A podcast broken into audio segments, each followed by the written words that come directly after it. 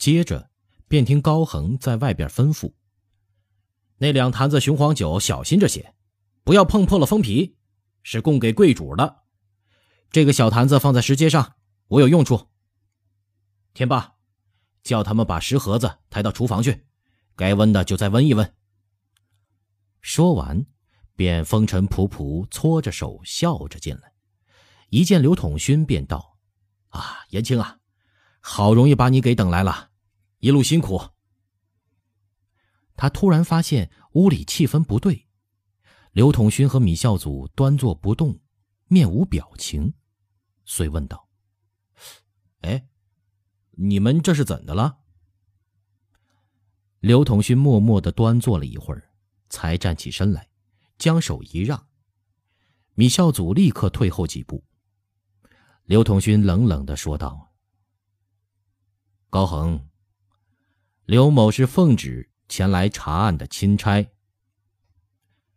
高恒进来时风风火火、咋咋呼呼的，原想把气氛搞得活泛一些，好说话呀。其实啊，他心里揣着个兔子，很怵这位名震朝野的活包公。此时见刘统勋拉下了脸，心里咯噔一下。脸色已变得苍白，无可奈何的咽了一口唾沫，提着袍脚跪了下去。米孝祖、黄衮、黄天霸并内外随从也都跟着就俯伏在地。高恒领头高声道：“奴才高恒，恭请圣安。圣公安，万岁万万岁！”三跪九叩。毕正要起身，刘统勋又说：“慢着，皇上有问你的话。”万岁！刘统勋舔舔嘴唇，看一眼高恒，干巴巴的问道：“皇上问你，军饷车中携带药物是怎么回事啊？”高恒在这件事上。自觉没有私意，叩头说道：“请大人代奏，因奉旨密运四川，一路恐招人眼目，奴才便装成了药贩子当幌子，还可就便给军中送点药材，不想还是叫贼识破了。总是奴才办事不力，疏于思虑，这就是罪。”刘统勋点点头，又说。南京有人弹劾你，悠悠秦淮，侠妓好色，迟迟不肯成行，可是有的。你有无在妓院泄露军情机密？身为朝廷大员，又为国戚，为何如此无耻啊？这一问问的高恒走了真魂，像是晴空里响的一个炸雷，立时惊得他脸色惨白。呆愣着多时，方才收神镇定，叩下头去，结结巴巴的答道：“奴才确确确有不检点处，由秦淮碰上熟人，拉上在妓馆听唱的事儿是有的，并不敢嫖妓奸宿啊。奴才是知法度的，混迹青楼已经自知不该，岂敢泄露军国机密呀？奴才接到押降指令，并没敢在南京滞留，只停了一夜，第二天一早就赶着往石家庄来。”奴才的随从，还有两江总督尹继善、金陵布政使，他们都知道，求主子明察。他咳嗽一声，话变得流畅了一些。但奴才心里实是大意，想着走的是太平路，轻慢了差事，并没有昼夜兼程到差办事，以至于为贼所成。如今懊悔已迟，此罪通天。正不知天如何发落奴才这不成器的东西。待破案之后，求主子将奴才交布一处，重重治罪，以为后来之戒。他说着，嗓子已变得哽咽，伏地连连叩头。黄天霸是见惯了高恒万事漫不经心的样子的，他没想到乾隆对自己的舅子也是如此不客气。高恒战战栗栗，吓得面无人色。他似乎也领略了乾隆的严威，本来已经伏得很低的头又向下低了一下。刘统勋一个下马威，打掉了高恒的骄纵气。想起乾隆说的高恒还是可用之才，在于人的驾驭的话，也就没有过分的刁难。转缓口气说：“高大人请起。”刘某只是奉旨问话。高恒不胜其力的爬了起来，是。又向刘统勋打了一躬，兀自站着发怔。刘统勋没想到他被乾隆几句问话就吓得掉了魂儿，笑着抚慰说：“哎呦，亏你还是打过仗、拿过贼的人，就这么个草鸡胆量。我在湖广江夏县令任上大敌绝溃，圣祖爷下旨叫我带着皇家办事。”堵不住绝口，要将我就地正法。要是你还不贪了，还能带民工修堤？打起精神来，不要这个熊样子。找回响银，捉到一枝花，不但可以将功折罪，或者另得主子包养，也未可知啊。说罢，又让座，并命黄衮父子也坐。黄衮再三谦谢，只斜牵着身子坐下。黄衮。转过身子呵斥黄天霸：“小畜生，好生站着侍候，下去！我还有话问你。”刘统勋知道他还要行家法，忙说：“黄老先生，我向你讨个情，免了你的家法，我还指着天霸帮我办事呢。”黄滚这才无话。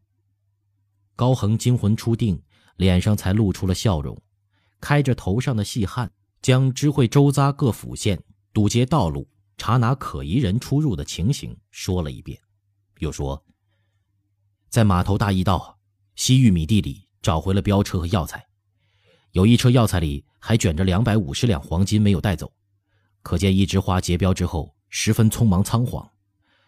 有人报说，案发的当夜有人在西大沟刨土，我派人去看，果然有新土啊，就地。”刨出了三千两银子。这些天我差不多把码头给犁了一遍，可一两银子也起不出来了。延青，六十多万银子有四万斤重呀，他吞不进肚里也带不远。他就是土行孙，走了人也走不了银子呢。米孝祖说：“领高大人的县命，卑职全衙门已是清朝出动了。”一枝花想把银子带出境，那是不可能的。但邯郸地方这么大，总不能都离过来。所有的酒肆、旅店、车马干店、庙宇寺观，还有秦楼楚馆，都安排了眼线。我想要真能捉住一个，也许就好办了。不是捉一个，是要一网打尽。刘统勋加重语气，他一直静听不语。心里暗自佩服乾隆的判断，这群人果真是把劲儿都用到了找还师银上了。他又冷冷说道：“我听来只有这一句话还算入心。现在六十五万两银子其实是饵，一直花费老大功夫弄到手，不会轻易抛开不管。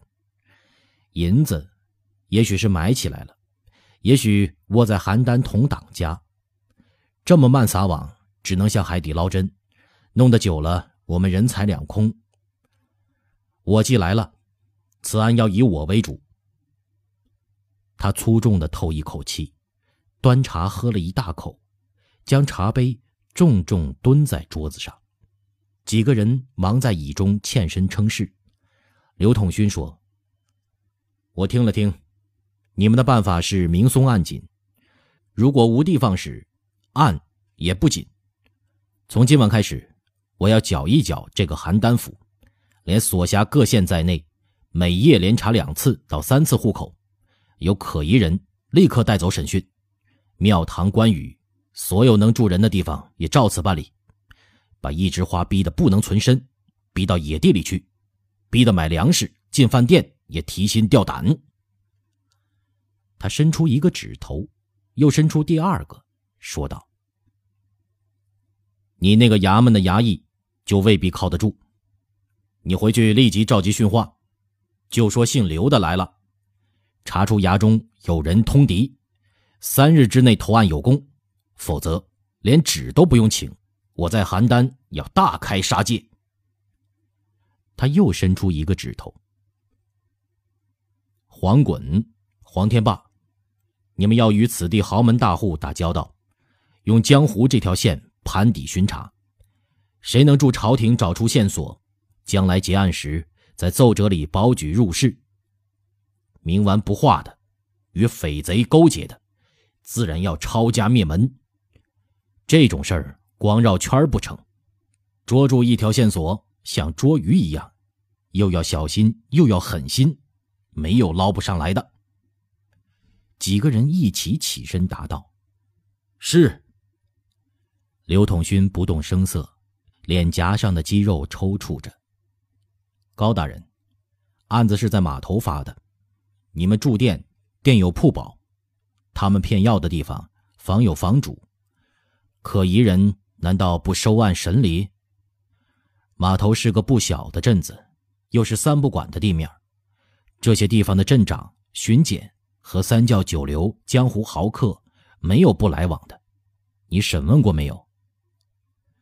高恒木着脸想了想，说：“这些可疑人都已送来邯郸待审，镇长、巡捕曾带我们在码头搜检财物。”刘统勋一笑说：“那么他们自己一定不是可疑的人了。他们叫什么名字？”我写请帖，请他们来邯郸，今晚就用快马送去。高恒向一族催要笔砚，黄天霸说：“镇长叫沙明祥，巡捕叫殷富贵。”乘着小星磨墨，刘统勋又问黄天霸：“振岳，你与此地江湖上有没有相识的朋友？”黄天霸听刘统勋叫自己的字。立时兴奋的满面红光，忙回话说：“是有的。回车巷朱少祖，原来在京里走镖。当年他父亲朱三位跟着他祖父押一路古董，在山东叫窦尔敦的寨子劫了。是我爷爷出面请两造吃了和合酒，放了镖车。这事过去快二十年了，我那时才十几岁，事过境迁，怕人家不认得了。”又跟着高大人在码头寻赃，所以没有过去拜望。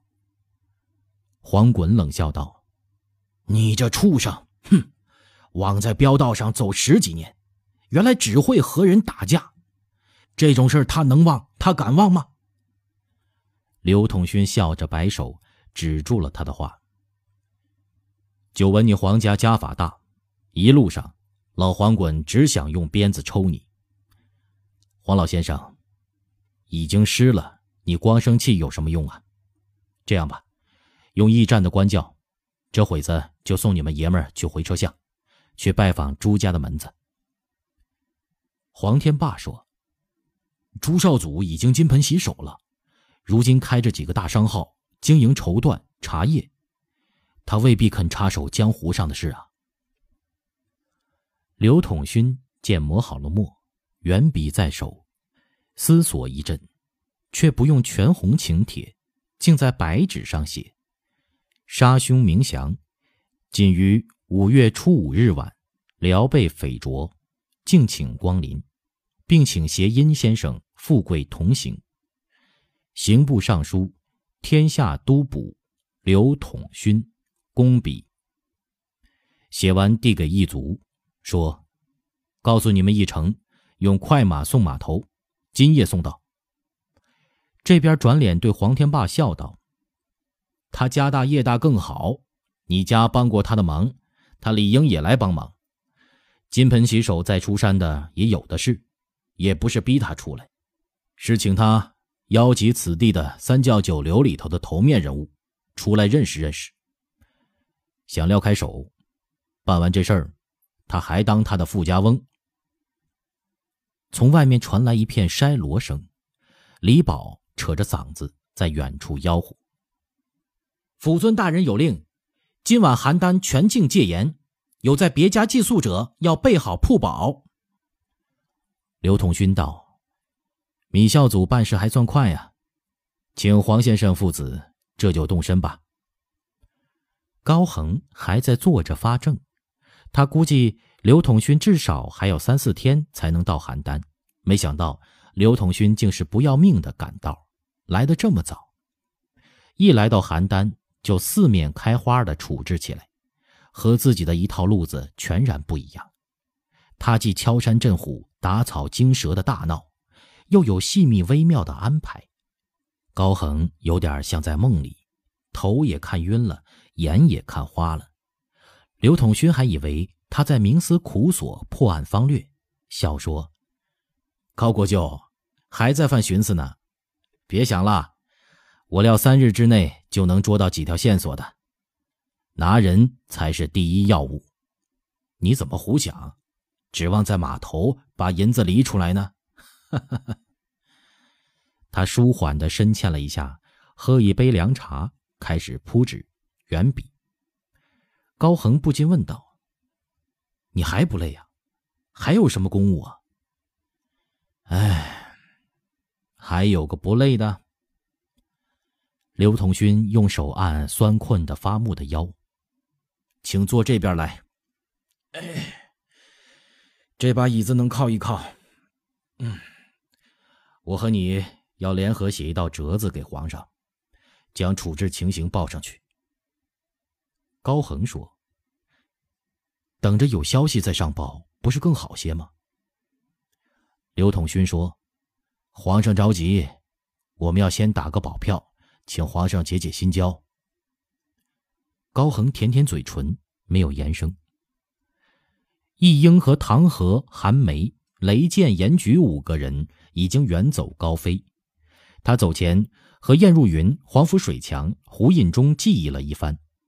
几十号人都守在邯郸，太招眼了。若都走，又担心几十万两银子无人照管，因此在劫银的第三天。